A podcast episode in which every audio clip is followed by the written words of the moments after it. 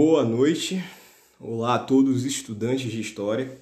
O episódio de hoje do História Mestra da Vida possui um caráter especial. Hoje realizaremos um pequeno laboratório de História. Os objetos de estudo nesse laboratório serão áudios de dois filmes produzidos pelo Instituto de Pesquisa e Estudos Sociais, fundado em novembro de 1961. Os títulos das obras são História de um Maquinista, de 1962, e o outro que leva o nome de sua coletânea, O Brasil Precisa de Você. Ambos os filmes fazem parte de um conjunto de 15 filmes panfletários produzidos pelo IPES, Instituto de Pesquisa e Estudos Sociais, que estavam voltados, que estavam integrados a uma campanha de desestabilização do governo do João Goulart, que nós hoje, aqui no Cantinho do Futuro, sabemos que levou ao golpe militar de 1964.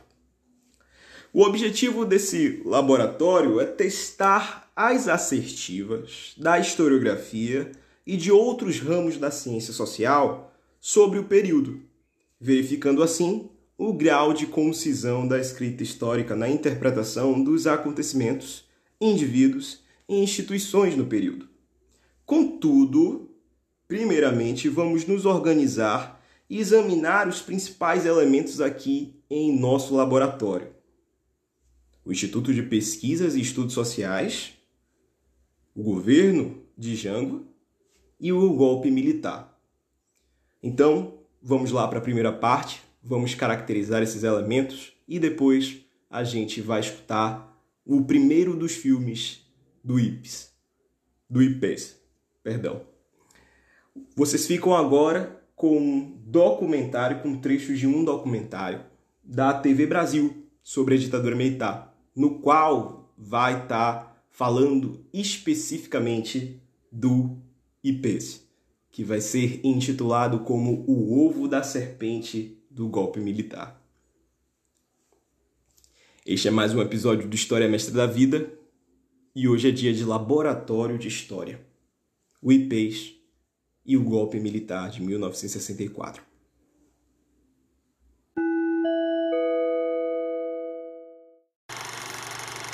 O IPES foi, como fachada, um instituto de pesquisas e estudos sociais.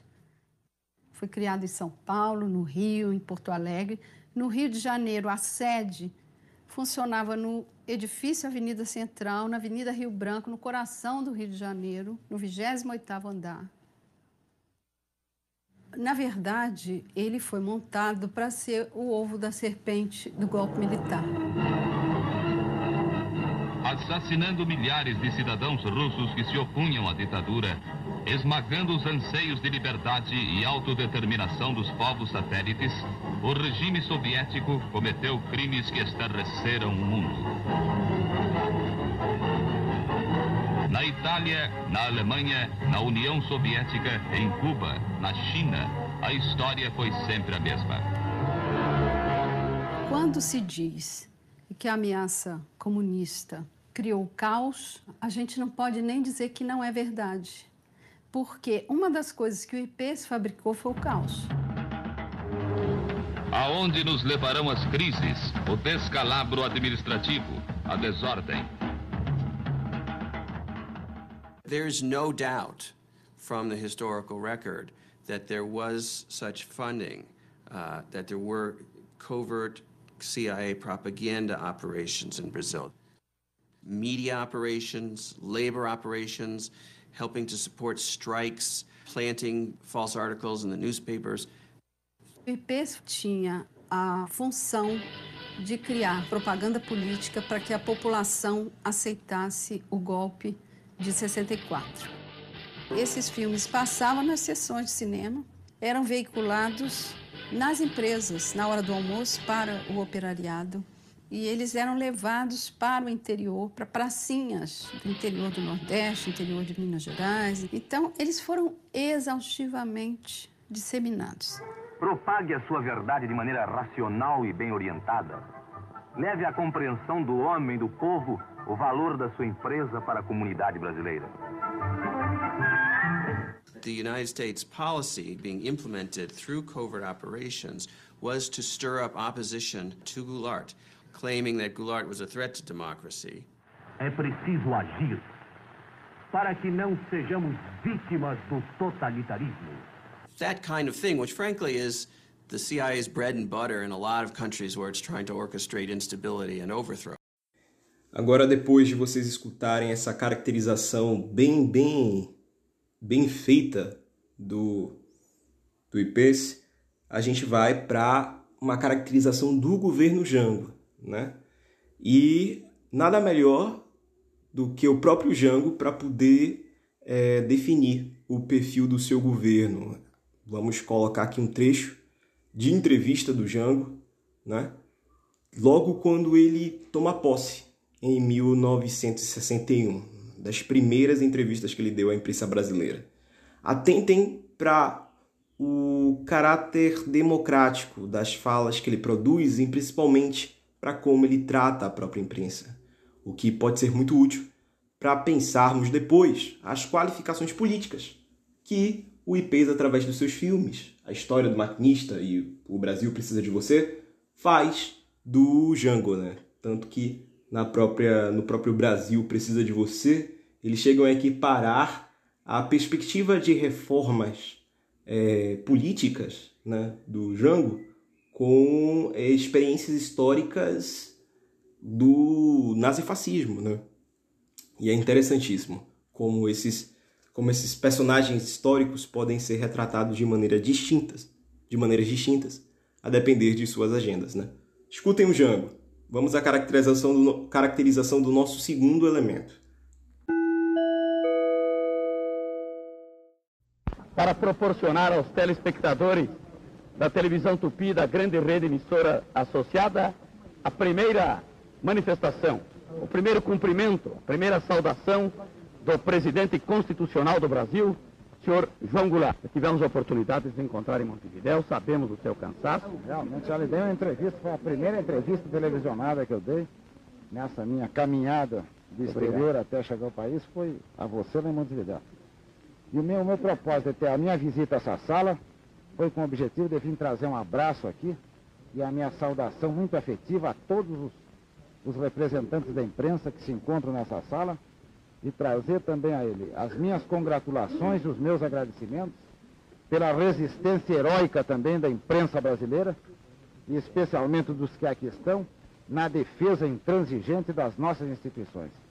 Sei que os jornalistas constituíram uma das sentinelas mais avançadas nesta luta que empolgou todo o povo brasileiro no sentido da manutenção das leis, da ordem e da nossa Constituição.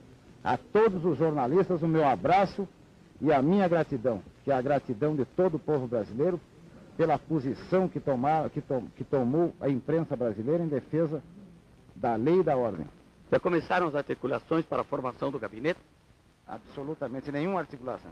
Primeiro repouso? A primeira articulação que eu fiz ao chegar aqui foi esse abraço que vim dar a vocês. Porque o resto foi uma conversa cordial, uma conversa cordial com dois presidentes do partido, sem entrar em detalhes nenhum a respeito da composição do governo. E o compromisso perante o Congresso Nacional será mesmo no dia 7 de setembro? Não, é amanhã que eu vou tratar. Uma bela data, né? Congresso. Uma grande data nacional, evidentemente. Mas eu não posso afirmar nada porque eu não combinei ainda com, com o presidente do Congresso. Não combinei nem com o Senado, nem com a Câmara. E só depois desse entendimento amanhã é que eu vou poder dizer o dia. Né? Agora, agora para as famílias que estão acompanhando esse documentário. Acha que no momento com a sua presença em Brasília voltou a tranquilidade a reinar na nação brasileira, não há mais perigo de nada que possa intranquilizar as famílias de nossa terra? Bom, eu quando saí do Sul, ou melhor, quando saí do estrangeiro para chegar ao Brasil, a fim de cumprir com os deveres que me são impostos pela Constituição, trouxe no pensamento esse único propósito, de tranquilizar as famílias brasileiras e de fazer com que o país voltasse à sua tranquilidade, voltasse à lei, ao respeito, porque entendo que é somente dentro de um clima de tranquilidade, de paz e de respeito às leis que o Brasil pode atingir os seus objetivos. E o senhor acredita no regime parlamentarista, no êxito desse regime que se instala com a sua pessoa como presidente da República? Basta que o regime parlamentarista traga essa paz e essa tranquilidade tão desejada pela família brasileira, basta que traga um clima de desenvolvimento para o país e ele já terá prestado um grande serviço a essa nação. Para completar, presidente João Goulart, será esta, segundo sabemos, a primeira noite em que o senhor irá dormir algumas horas palavra, e tranquilamente. Pa, palavra que será a primeira noite. Que até ontem, os jornalistas que estavam em Porto Alegre são testemunhas disso, passamos numa vigília cívica durante a noite inteira, principalmente quando tivemos notícia dos últimos acontecimentos que se verificavam na capital, aqui em Brasília. É verdade que o senhor acompanhou em Porto Alegre, e agora é uma vaidade profissional, os acontecimentos através da Rádio Difusora de São Paulo? Realmente, durante muito, em muitas oportunidades, a Rádio Difusora é que nos punha ao contato dos, dos últimos acontecimentos verificados no país. Mesmo porque a cadeia da legalidade lá no Rio Grande do Sul estava em contato, em permanente contato com a Rádio Difusora em São Paulo. Muito obrigado. Muito obrigado, presidente. Um aperto de mão. Desculpa, eu, gostaria de conversar mais, mas infelizmente eu tenho ainda um compromisso aqui, tenho seis noites de... Um momento. Um grande abraço, senhor, e muito obrigado. Então, uma boa noite para os paulistas, uma boa tarde, uma boa noite, um bom dia, uma saudação para os paulistas, para os trabalhadores de São Paulo principalmente, que, demonstrando uma grande maturidade política, estiveram ao lado da legalidade contra qualquer ditadura no Brasil. Realmente, os trabalhadores constituíram uma das forças mais vivas e mais atuantes nessa batalha pela legalidade. Trabalhadores, estudantes, jornalistas, povo, classes conservadoras, clero, civis e militares, todos se confraternizaram nessa luta extraordinária pela manutenção da paz e pela legalidade. E que a, a São Paulo, aos seus trabalhadores e às forças vivas da produção no Estado de São Paulo, nesta hora, as minhas homenagens e o meu apelo para que colaborem com o governo que vai se instalar na República, pois da colaboração de São Paulo e do Brasil dependerá o êxito do novo governo que se instalará sob o novo sistema parlamentarista. Os repórteres associados agradecem o Tico Tico e o Carlos Espera. Bem, você, Tico Tico, Espera e a todos que estão aqui, meu abraço e meus agradecimentos. Felicidade. E assim tivemos a reportagem aqui diretamente do Geral da sala de recepções do vice-presidente da República, hoje o presidente constitucional do Brasil, senhor João Goulart. Aqui estamos encerrando esta reportagem, pedindo aos amigos para que abram alas, a fim de que os dois repórteres que aqui se encontram unidos, num verdadeiro espírito de equipe de reportagem, possam concluir este trabalho. Este foi mais um furo de reportagem da Rádio Difusora de São Paulo e da Televisão Tupi. Até a próxima oportunidade, ainda aqui diretamente de Brasília, quando teremos a oportunidade, espera e eu, de realizarmos a reportagem sobre a solenidade de posse. Posse do... perante o Congresso e transmissão do cargo no Palácio do Planalto. Sempre a mais perfeita cobertura pela TV Tupi, pela Difusora São Paulo. Com os nossos companheiros Rubem Manente e José Gonçalves, e toda a equipe técnica lá no Sumaré, com a direção artística de Cassiano Gabos Mendes. Aqui de Brasília, os agradecimentos sinceros pelo apoio que estamos recebendo de São Paulo, diante do serviço que procuramos estabelecer, sempre com informações precisas e corretas sobre todos esses acontecimentos. Obrigado. Bons amigos, a todos muitas felicidades, na certeza de que nós contribuímos para a pacificação, para a paz, para a tranquilidade, para a ordem, para o progresso do nosso querido Brasil. Até a próxima oportunidade. Obrigado. Bom, agora depois de escutar o próprio João Goulart, a gente vai para o nosso é, terceiro elemento, né? É, o golpe militar de 64. E para isso eu acredito que trouxemos aqui uma forma bem comum, natural de escutar sobre fenômenos históricos. Trata-se de um trecho de reportagem. A narrativa é de Boris Kazoy e vocês escutarão sobre a, o golpe de 64, tal como escutam é, sobre as diversas notícias da crônica política no seu noticiário cotidiano. Então, é uma boa maneira de qualificar é, o golpe pensando, né, é, enquanto elemento histórico, como ele é apreendido por nós através do, do tempo, tá bem? Então, vai lá, o golpe de 64 como reportagem.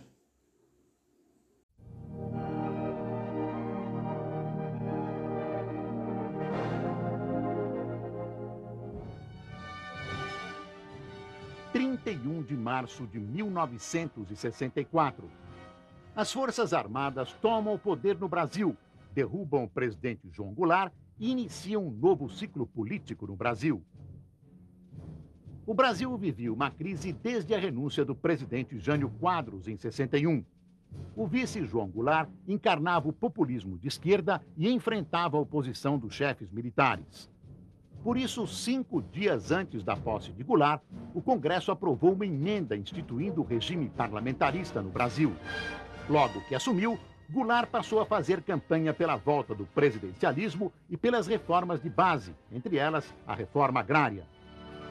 O governador do Rio Grande do Sul, Leonel Brizola, era um dos que mais pressionavam pelas reformas. Em janeiro de 63, num plebiscito, os brasileiros votam em massa pelo retorno do regime presidencialista. As greves e protestos se intensificaram. Quando a agitação chegou aos soldados e marinheiros, os generais decidiram agir contra a subversão. Os militares não estavam sozinhos. Duas semanas antes, a Marcha da Família com Deus pela Liberdade tinha reunido meio milhão de pessoas em São Paulo. A resistência foi pequena. João Goulart fugiu para o Uruguai. O Marechal Castelo Branco assumiu a presidência. Centenas de líderes políticos, camponeses e sindicais foram presos e tiveram seus direitos políticos cassados. A sede da UNE, a União Nacional dos Estudantes, foi incendiada no Rio. Os partidos foram extintos e substituídos por apenas dois: um partido do governo, a Arena, e outro da oposição, o MDB. Em março de 1967, o Marechal Costa e Silva substituiu Castelo Branco na presidência. E no ano seguinte, os estudantes assumiram a vanguarda dos protestos contra o governo militar. Era um tempo de censura, cassações e prisões. Grupos de extrema esquerda partiram para a guerrilha armada. Os artistas aderiram à resistência democrática. A contestação atingiu os festivais de música da TV Record, que marcaram o surgimento de uma nova geração de artistas. Em dezembro de 68, os militares baixaram o ato institucional número 5. O Congresso foi fechado e os poderes foram concentrados no Executivo. A repressão aumentou ainda mais. Eram os anos de chumbo. O final dos Agora que a gente já ouviu as caracterizações sobre o Instituto de Pesquisas e Estudos Sociais, o governo do João Goulart e o golpe militar de 64, a gente vai ouvir o primeiro filme do Instituto de Pesquisas e Estudos Sociais, cujo título é História de um Maquinista. Ele não é só uma crítica ao sistema metroviário da época, né? ali no início dos anos 60. Se vocês dissecarem bem e prestarem muita atenção à retórica do narrador, vocês perceberão que há ali também embutida uma crítica ao sistema tributário da época, à burocracia estatal e, fundamentalmente falando, sobre as políticas econômicas que haviam sido ministradas, não só pela administração do João Goulart, mas por toda a tradição política que o João Goulart, que o João Goulart encarnava, ou seja, fazendo uma referência direta à tradição getulista, né? Estado grandão, coisas assim. Então vocês vão ver ali não só uma defesa diretista do patriotismo, mas também uma defesa de um Estado cujas estruturas sejam mínimas, um Estado que não tenha grandes aparatos burocráticos que por vezes precisam de orçamentos vultosos dentro da leitura político-ideológica dos sujeitos que escreveram esse filme, tá? Atentem para esses elementos, escutem com atenção, fiquem agora com a história de um maquinista.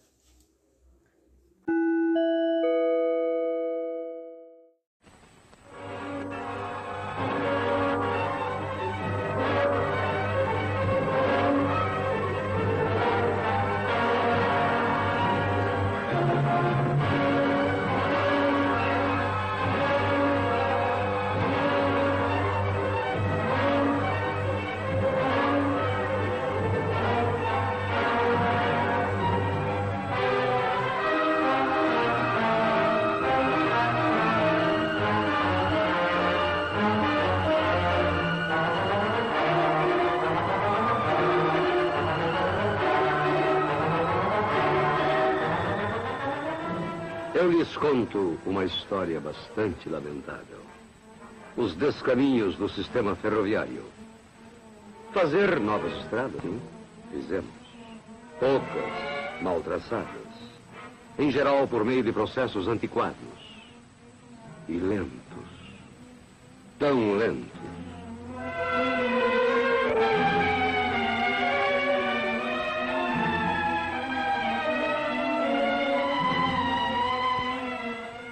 Fui anos e anos um maquinista meio cansado, amargurado com as catástrofes habituais das estradas de ferro. A tragédia do Meyer se deu porque o maquinista entregou a direção do trem a um estranho.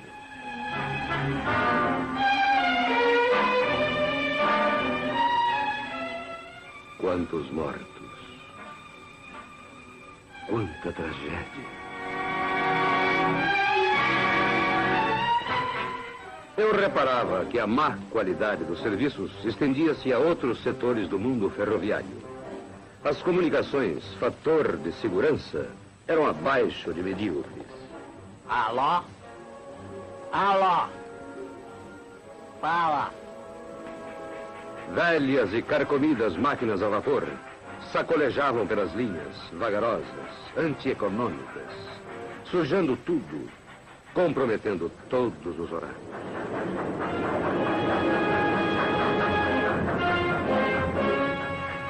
Leitos de estrada esboroavam-se pouco a pouco.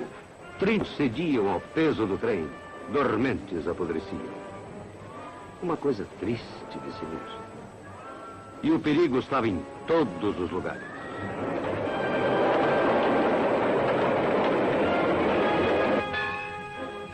As linhas de subúrbio também não satisfaziam as condições mínimas de conforto e segurança. Trens tomados de assalto pelos passageiros carros absurdamente superlotados, comboios entupidos. Uma lástima. E dizer que este mesmo povo contribui com impostos para que se cubram déficits ferroviários de ordem de 50 bilhões de cruzeiros.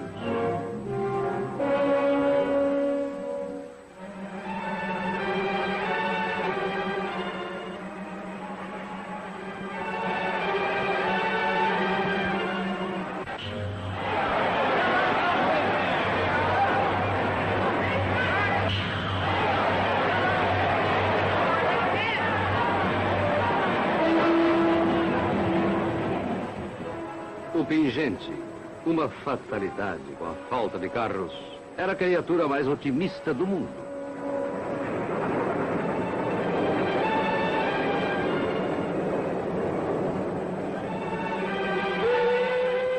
Nunca me esqueci de Mangueira, Paciência, Anchieta, Nova Iguaçu. Nomes que assinalavam pavorosas tragédias. Nunca me esqueci de que o passageiro era grande vítima do caos ferroviário.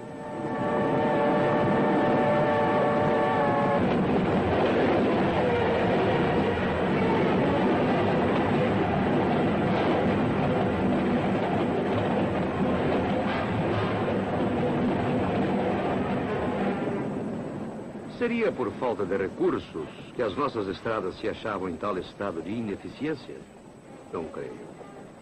A culpa maior é do excesso de burocracia, da interferência política, do empreguismo, da irresponsabilidade, da inexistência, enfim, de uma política de transportes. O público pagava por isso. O país pagava pela desordem ferroviária.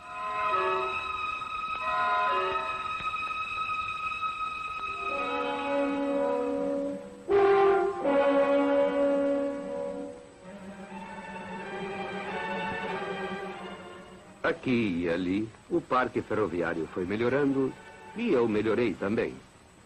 A construção de novas linhas férreas, com auxílio da técnica moderna, é imprescindível à economia brasileira. Não tem sentido a desarticulação que hoje se verifica em nossos sistemas de transportes.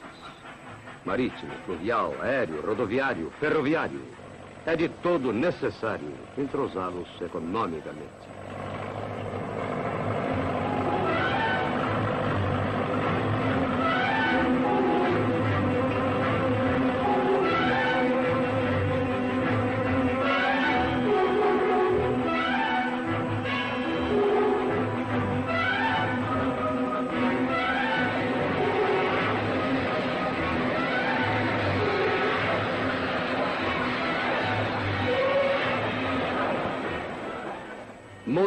Modernização de equipamentos, mecanização das operações ferroviárias.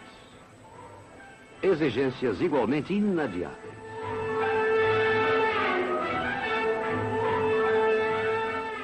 Mas não basta o equipamento. Talvez mais importante seja, antes de tudo, o saneamento administrativo. O corte nos gastos inúteis. Enfim, uma política patriótica, realista, capaz de rever por completo este problema nacional. Pois eu lhes digo que até há pouco tempo houve uma companhia exemplar no Brasil. A Companhia Paulista de Estradas de Ferro. Aquela sim, era um modelo para a solução do problema ferroviário. Mas o governo de São Paulo se viu obrigado a encampá-lo. E agora, já é difícil prever o seu futuro.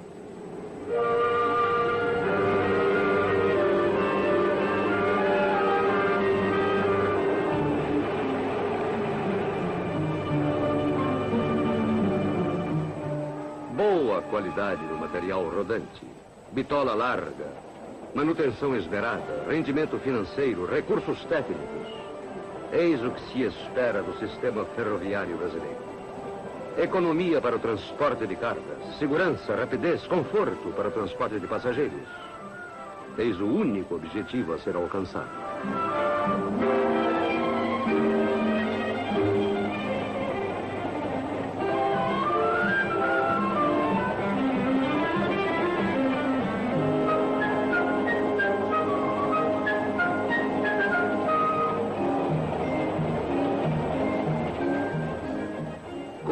Coordenando as linhas de todos os tipos de transporte, a fim de se obter substanciosa economia, aproveitando ao máximo os fatores geográficos, deixando o campo aberto à iniciativa privada, o Brasil poderá estabelecer o verdadeiro planejamento dos transportes.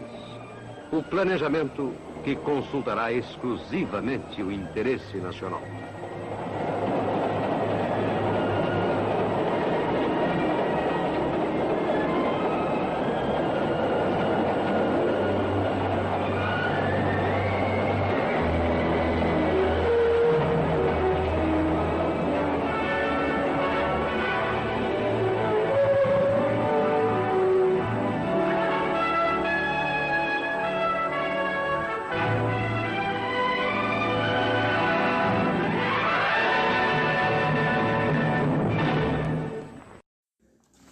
No livro 1964, O 18 de Brumário, da burguesia brasileira, de Fábio José de Queiroz, publicado pela editora Sunderman em 2015, há um capítulo cujo título é O sentido da contra-revolução brumariano-burguesa, contexto histórico, circunstâncias políticas e golpe de Estado. Bom, o debate teórico realizado por essa bibliografia de tradição marxista em suas em, em, em, seus detalhes mais pormenores não nos interessa aqui. Mas é interessante uma caracterização da conjuntura de 1964 que é, esse autor nos faz, né? E pode nos ajudar a compreender Quais eram os rumos tomados pela socialização da política dentro do que a gente pode entender enquanto sociedade civil brasileira no início dos anos 60? Escutem com atenção. A conjuntura de 1964, vista à distância, esteve pautada desde o seu nascedouro pela polarização de classe. Diversos temas, dentre eles reformas de base, controle do capital estrangeiro, baixas taxas de crescimento econômico, democracia, revolução cubana estiveram sempre na ordem do dia.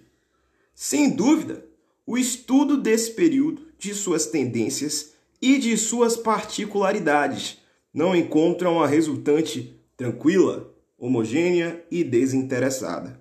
Sob essa perspectiva, interessa sobremaneira examinar e elucidar conduta da burguesia e como, com suporte em suas inclinações antidemocráticas e numa dada situação histórica, engedou-se o triunfo da contra-revolução. Bom, Como estamos no laboratório de história, vamos testar a validade dessas caracterizações, indo agora a uma entrevista muito interessante sobre o papel da imprensa dentro do contexto do golpe, ali no início dos anos 60. A entrevista é de Maria Helena Capelato, historiadora, da Faculdade de Filosofia, Letras e Ciências Humanas da USP, se eu não me engano. A entrevista foi prestada à Univesp no, nos 50 anos de, de, de comemoração, não, né? De, de lembrança do golpe de 1964, tá? É um trecho pequeno, mas onde a historiadora Maria Helena ela demonstra com muita simplicidade, né? A diacronia, a evolução da, do posicionamento político da imprensa em relação à tradição política a qual o, o Jango, o João Goulart pertencia, né? E como ali uma agenda, uma agenda que sim evolui com o tempo, uma agenda que sim tem sua própria historicidade.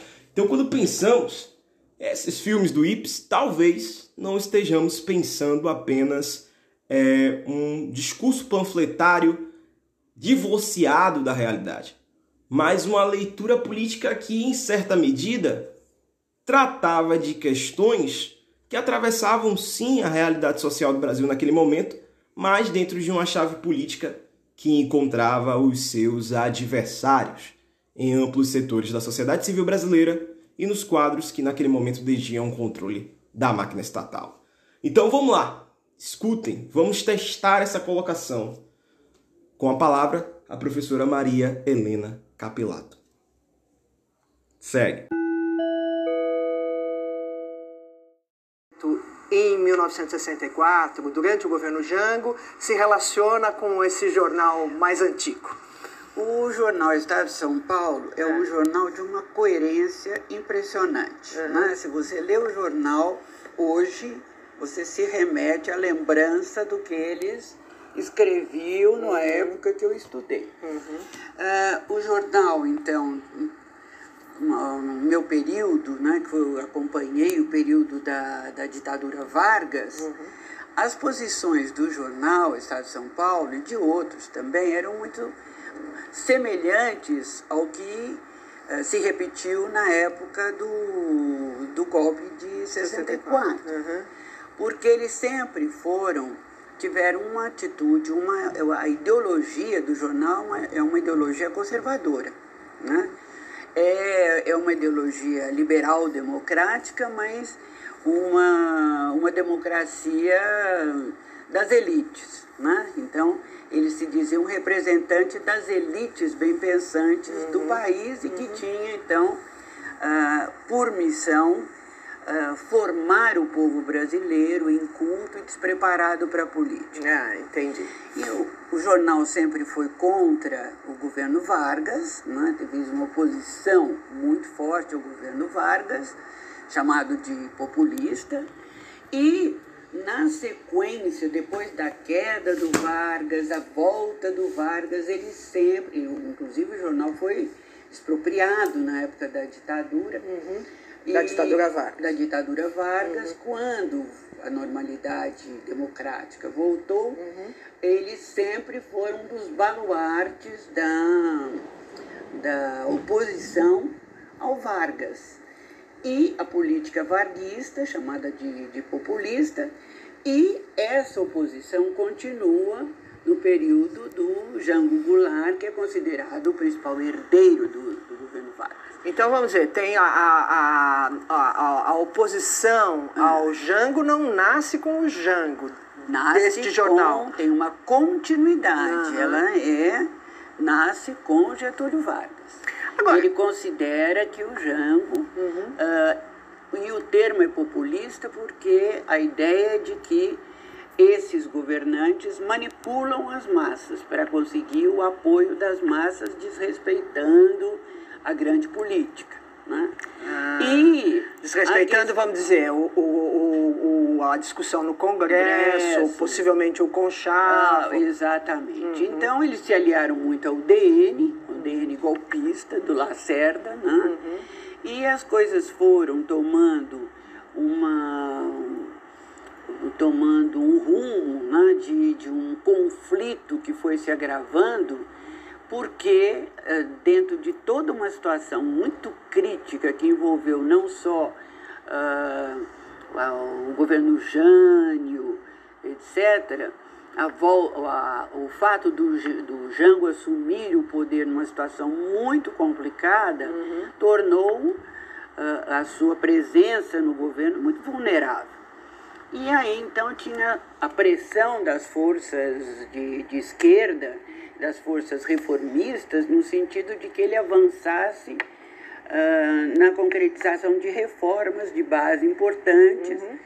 que, assim como o Getúlio tinha feito as reformas trabalhistas, nesse momento, mas não mexeu com a questão do campo, no período do Jango, a grande questão era como enfrentar a questão do campo. Aí tinha as lutas camponesas e o contexto do governo Jango também um contexto muito particular, porque nesse período já começam os ecos da Revolução Cubana ah. e o contexto da Guerra Fria. Uhum. Então, o receio, segundo esses, esses liberais conservadores, é que Jango, então aí tido não só como populista, mas como comunista, abrisse as portas para a introdução do comunismo no, no Brasil.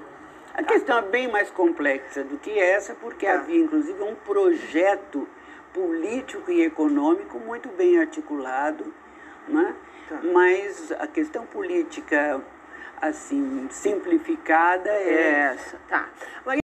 Bom, uma das questões que fica quando nós escutamos esse texto da professora Maria Helena é em quais graus se encaixava a narrativa proposta pelo IPS, pelo Instituto de Pesquisa e Estudos Sociais, em seus filmes, com essa retórica produzida pela vanguarda da imprensa no país. Vanguarda no sentido de setores hegemônicos que contendem a controlar o discurso midiático. Né?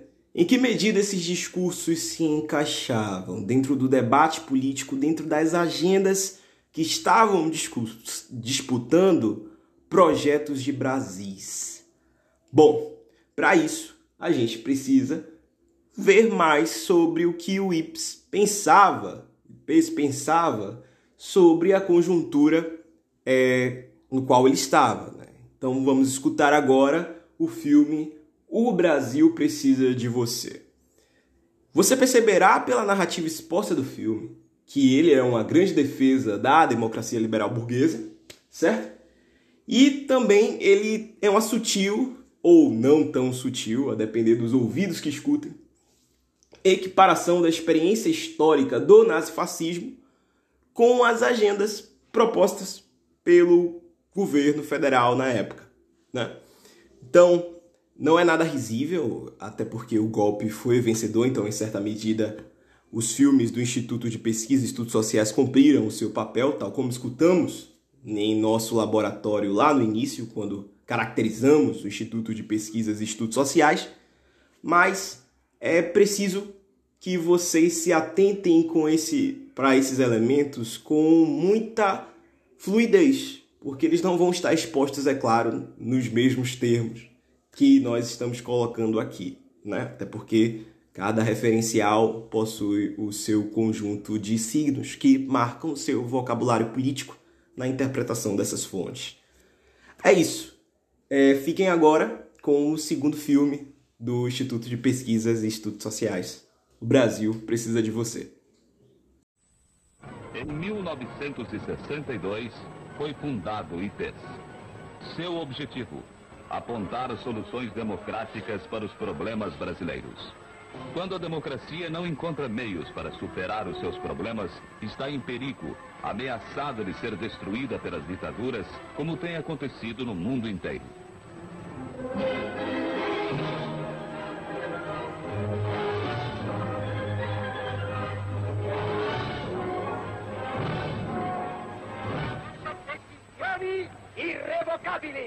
La dichiarazione di guerra già stata consegnata agli ambasciatori. Popolo italiano, corri alle armi e dimostra la tua tenacia. A ditadura fascista de Mussolini trouxe guerra e miséria à Itália.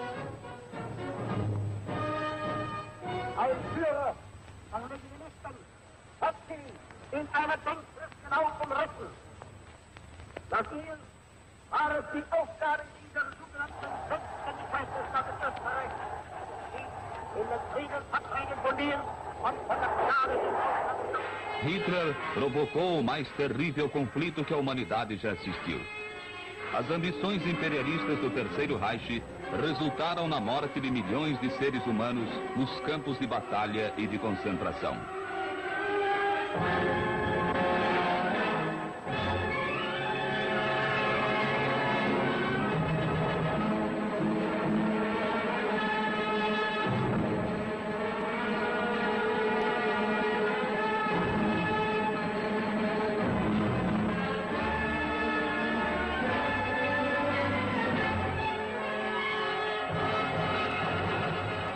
Alemanha dividida, com seu povo separado pelo muro da intolerância, foi a herança deixada pelo nazismo.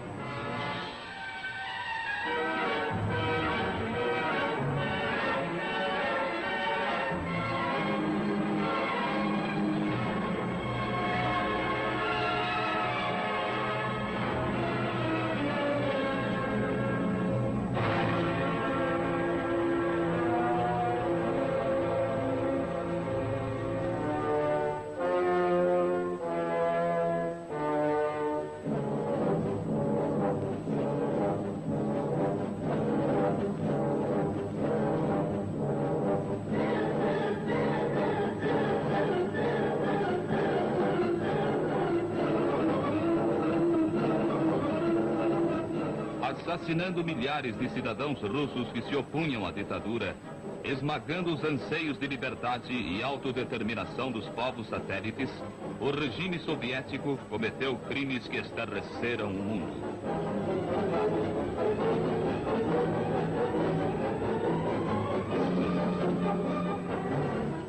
Na Itália, na Alemanha, na União Soviética, em Cuba, na China, a história foi sempre a mesma.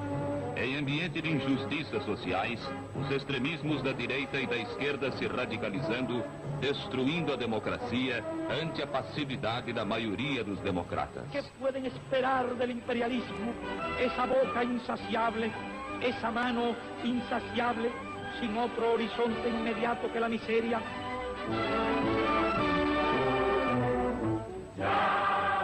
A Revolução Cubana só foi possível porque os democratas se omitiram diante da ditadura de Batista, permitindo que se criasse o clima que facilitou o surgimento de um novo ditador, Fidel Castro.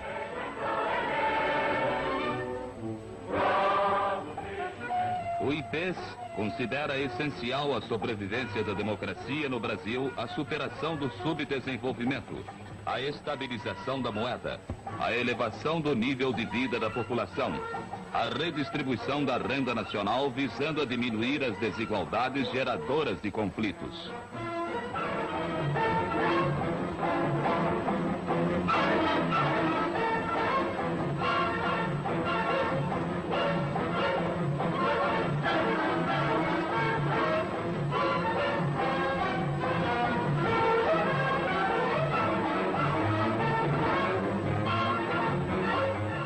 Estudos efetuados pelo IPES revelaram a necessidade de reformas estruturais imediatas. Um novo conceito de democracia precisa ser levado aos estudantes, aos operários, aos homens do campo.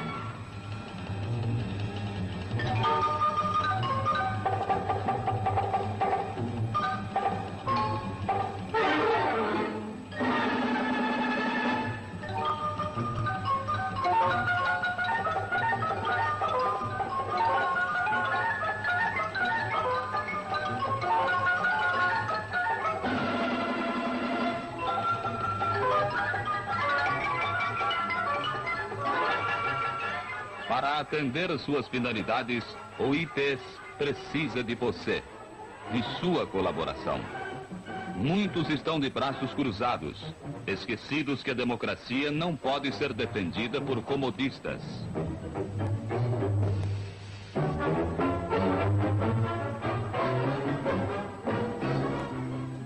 Aonde nos levará a miséria do povo?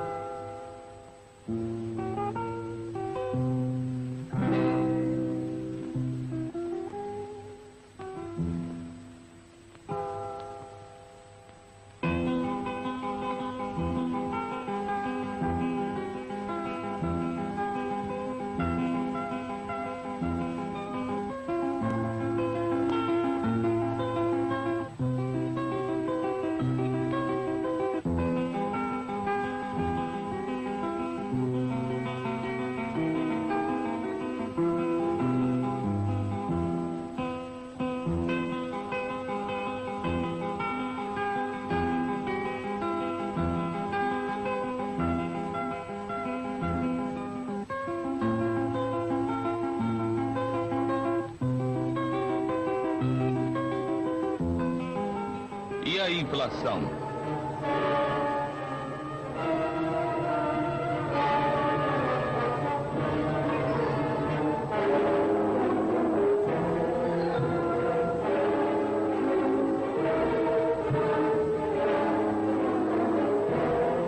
Aonde seremos levados pela demagogia e a agitação social?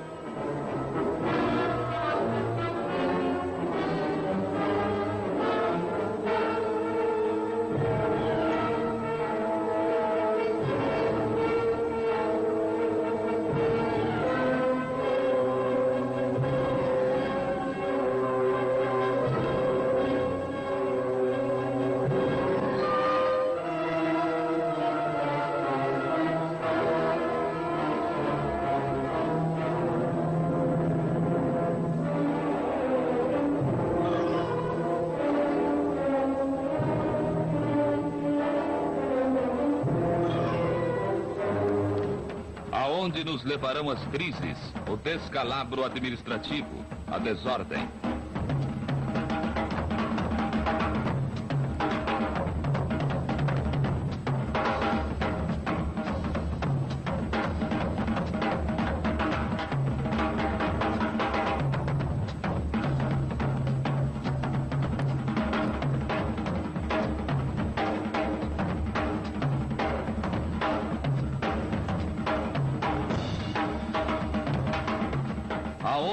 Levará a omissão das chamadas elites? O tempo é pouco. O Brasil não pode esperar mais.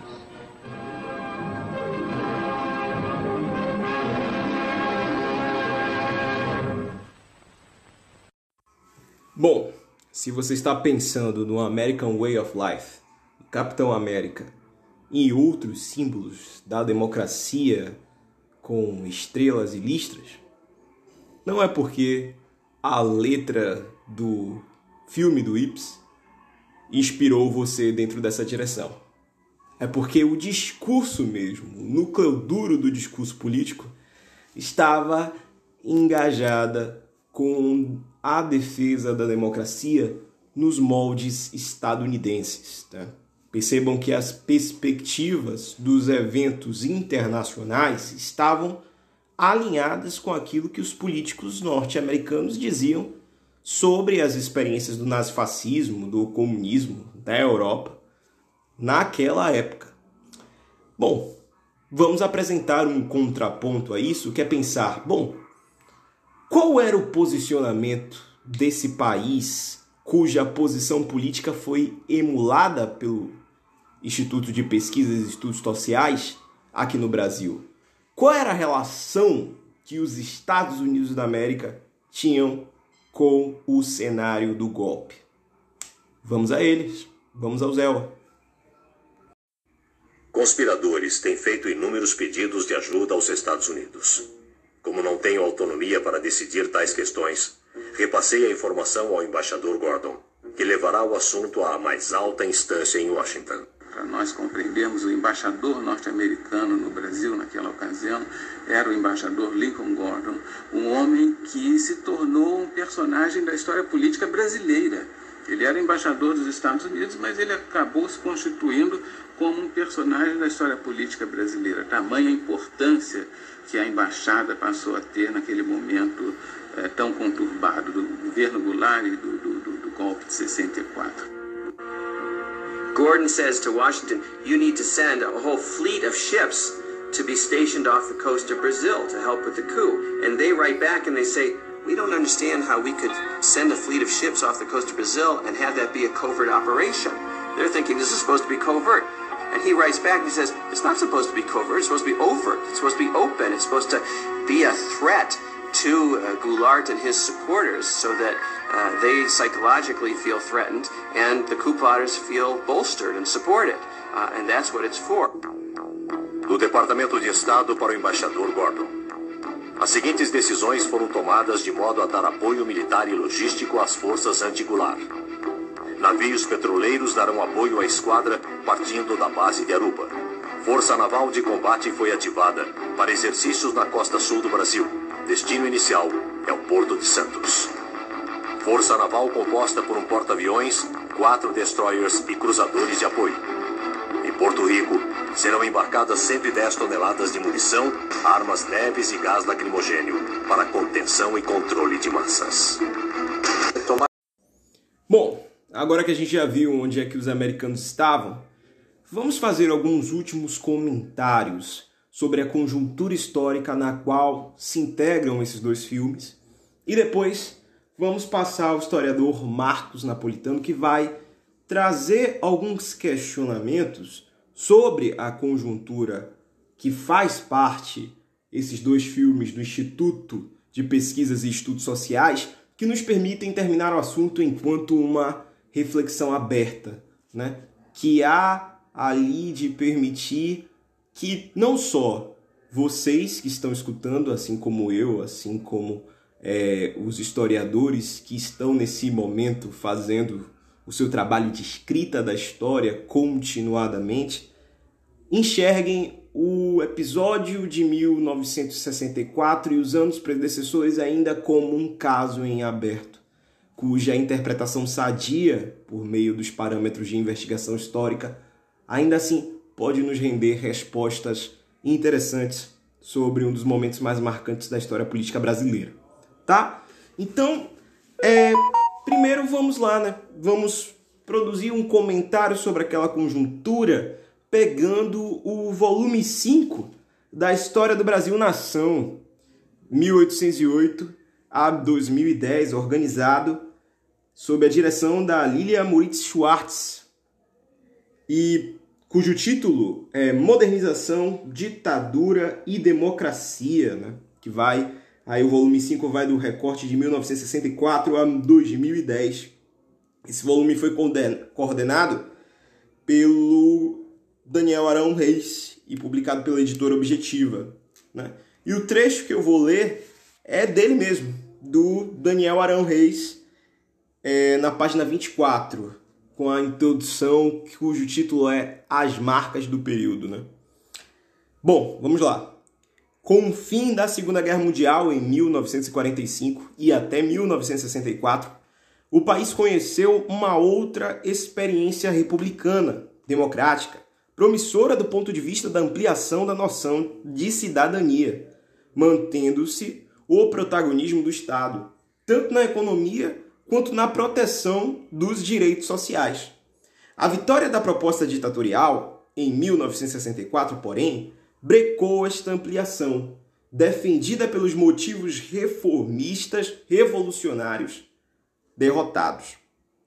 O Estado ditatorial economicamente modernizante seria politicamente antipopular, embora tenha mantido as estruturas corporativas sindicais de patrões e de trabalhadores e instituído ou consolidado direitos sociais, efetivação do Fundo Rural, centralização dos, dos institutos de previdência, férias, de 30 dias e etc. Esse caráter mesclado a gente consegue ver, inclusive, dentro da narrativa dos filmes do Instituto de Pesquisa e Estudos Sociais, né? A convocação de diversos quadros do, da sociedade civil brasileira para a promoção da democracia, mas uma democracia protagonizada, é claro, por uma minoria, né?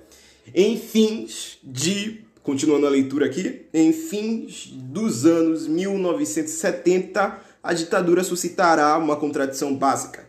Impulsionará a modernização do país, sofisticando as estruturas de sociabilidade e potencializando as aspirações por direitos, mas negou-os na prática.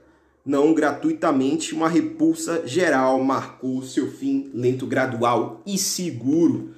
É sobre o signo dessa contradição, sobre esses apelos políticos divergentes que são concatenados pelas forças golpistas que a gente busca terminar a reflexão que a gente está fazendo aqui, né? E nada melhor do que isso, do que o estabelecimento de questões que parecem fundamentalmente simples, mas nos ajudam a refletir como a conjuntura de polarização que enxergamos no início dos anos 60 não é passiva de maniqueísmos políticos, como a retórica de muitos hoje dentro do debate público nos faz pensar. E para isso, a gente termina com a palavra do professor Marco Napolitano, Marcos Napolitano, da Faculdade de Filosofia, Letras, Ciências Humanas da USP. Ele também prestou a entrevista na coletânea 1964 Entrevistas, organizada pela Univesp. E é muito interessante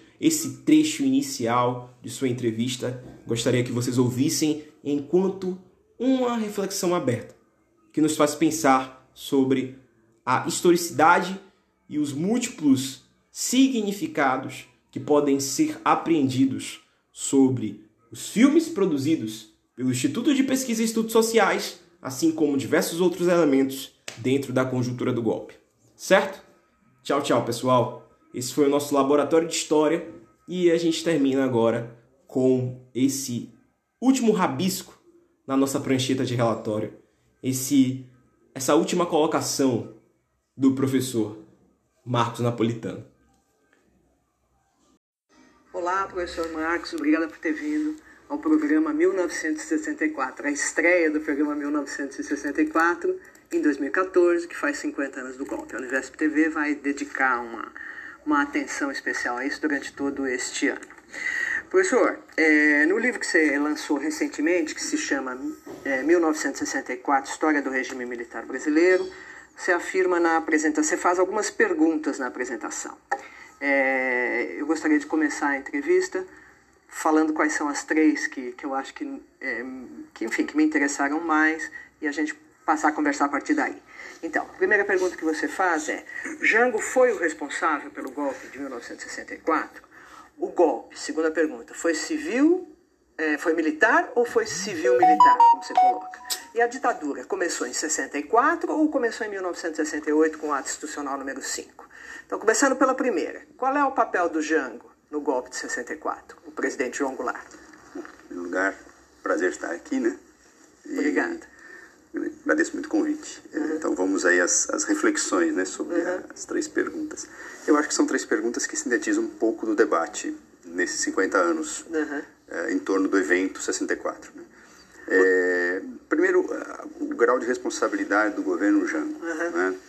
É, há toda uma literatura acadêmica que, bom, que, que aponta para o que a gente poderia nomear como radicalização dos atores Sim. políticos uhum. da época. Né? Eh, como fator principal eh, para eh, o, o golpe, para o sucesso do golpe, ou seja, para o fracasso do regime político. Sim, né? é, o, o, a radicalização, o ator os aí atores. seria o Jango. O Jango e, no ah, geral, os tá. atores tá. políticos, mas aí com uma carga uhum.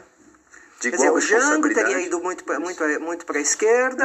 É, teria tentado realizar reformas teria... uh, por decreto. Hum. Uh, é, enfim, assumindo um protagonismo que, no fundo, enfim, ele não tinha muita sustentação, enfim, para efetivamente é, desempenhar, né? Uhum. E, é, e, isso teria sido um fator de, de, de, crise política que abriu a porta para o golpe, uma situação uma conjuntura internacional, econômica complicada. Tá, quando, pega só um pouquinho. Quando você diz crise política, você está falando do quê?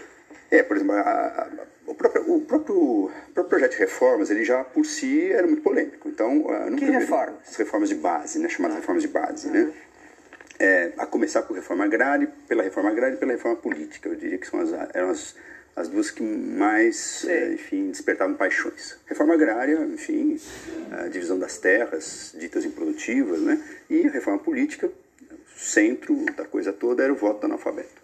Né? Né? Então, esse, esses, esses, temas é que desencadearam os grandes debates à época. O, o caso da reforma agrária, é, enfim, praticamente atravessou todo o semestre, todo o ano legislativo de 63 como um grande tema né, no Congresso e um embate entre poder executivo e poder legislativo. Né? É, e isso foi um fator de crise política. E, e finalmente a reforma agrária não passou no, não passou, no Congresso. É, havia várias propostas, emendas, né? uhum. né? Uh, muitos que até deputados que não eram de esquerda, mas aceitavam a reforma, pediam uma correção, né? É, bom, primeiro, primeiro pediam é, é, que o governo, se quisesse desapropriar terras, que o fizesse pagando em dinheiro, que era uma coisa que, que dizia a Constituição. Né? A, a Constituição dizia isso? Dizia isso. Uh, Mas isso era impossível para esse impossível governo? Para esse governo, enfim, é. talvez para qualquer governo. governo, né? É. Porque, enfim, eram, eram valores que eram corrigidos, eram valores de mercado, aí, aí ficava aquela polêmica. Sim. Valor é de mercado, não é de mercado, valor uhum. venal. Uhum. E tinha uma outra proposta que o governo defendia que se, se pagasse com títulos da dívida pública corrigidos aí a um X. Né? E aí também isso, né? isso, isso também não era bom, né? É. Com, com, uma, com a inflação que havia, inflação sem, sem mecanismo de correção, não é isso? Então é. o, o, o, o, governo falava, olha, a gente pode corrigir em 10%. Aí Sei. as pessoas que não, 50% é o mínimo. Então ficou Sei. um embate muito desgastante no Congresso. Tá. Uh, alguns autores apontam que esse, esse, essa radicalização de posições contra as reformas, a favor das reformas, tá. começar pela reforma agrária, uhum. é teria desgastado o ambiente político e o governo foi se isolando nesse processo. Né? Tá. É... Até aí, o que, que, que dava sustentação para os governos eh, no Congresso, até esse momento? Olha, a, a, o regime, a chamada Quarta República, o regime, que a gente chama de regime de 46, uhum. né? a Quarta República, sim, foi um regime político marcado por tensões políticas. O tempo todo. Por, né? é, enfim, é, problemas, é, por, por, avanços importantes. A gente, na historiografia, é um movimento interessante, porque nós nos acostumamos a pensar esse regime como o auge do populismo no Brasil. Então, populismo né, marcado pela, pelo carisma do, do, do, do político, não é, no caso, dos políticos, pela, por uma fragilidade de um, de um sistema político partidário e pela, e pela chamada manipulação das massas. Né? Esse modelo tem sido muito revisado, porque, é. afinal de contas, o regime de 46 também teve alguns avanços para um país que, não, que tinha um déficit democrático absurdo. Uhum. As pessoas até 1930, 95% da população não votava. Né? É. É, apesar dos, das, também do déficit que havia nesse regime, ah, existiram avanços do ponto, do ponto de vista do direito, sobretudo do direito político, do direito ao voto, né? alguns avanços sociais inegáveis, mas ainda muita dificuldade.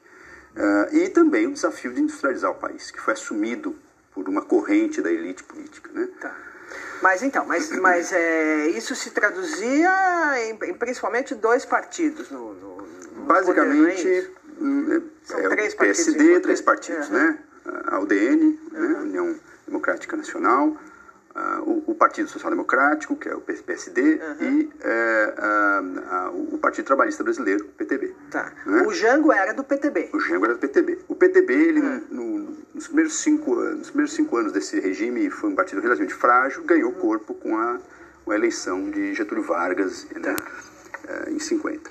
E quando você fala em crise política, então, voltando, em 63, eh, durante o segundo semestre de 63, etc., você está falando é, que, que essas forças que sustentavam o PSD-PTB se separaram ou não? É, é, o, a, a, a, apesar da fragilidade, o que sustentava essa frágil, é, a frágil Quarta República, uhum. né, o regime de 46, era um acordo, tá. às vezes tácito, às vezes mais assumido, entre PSD e PTB.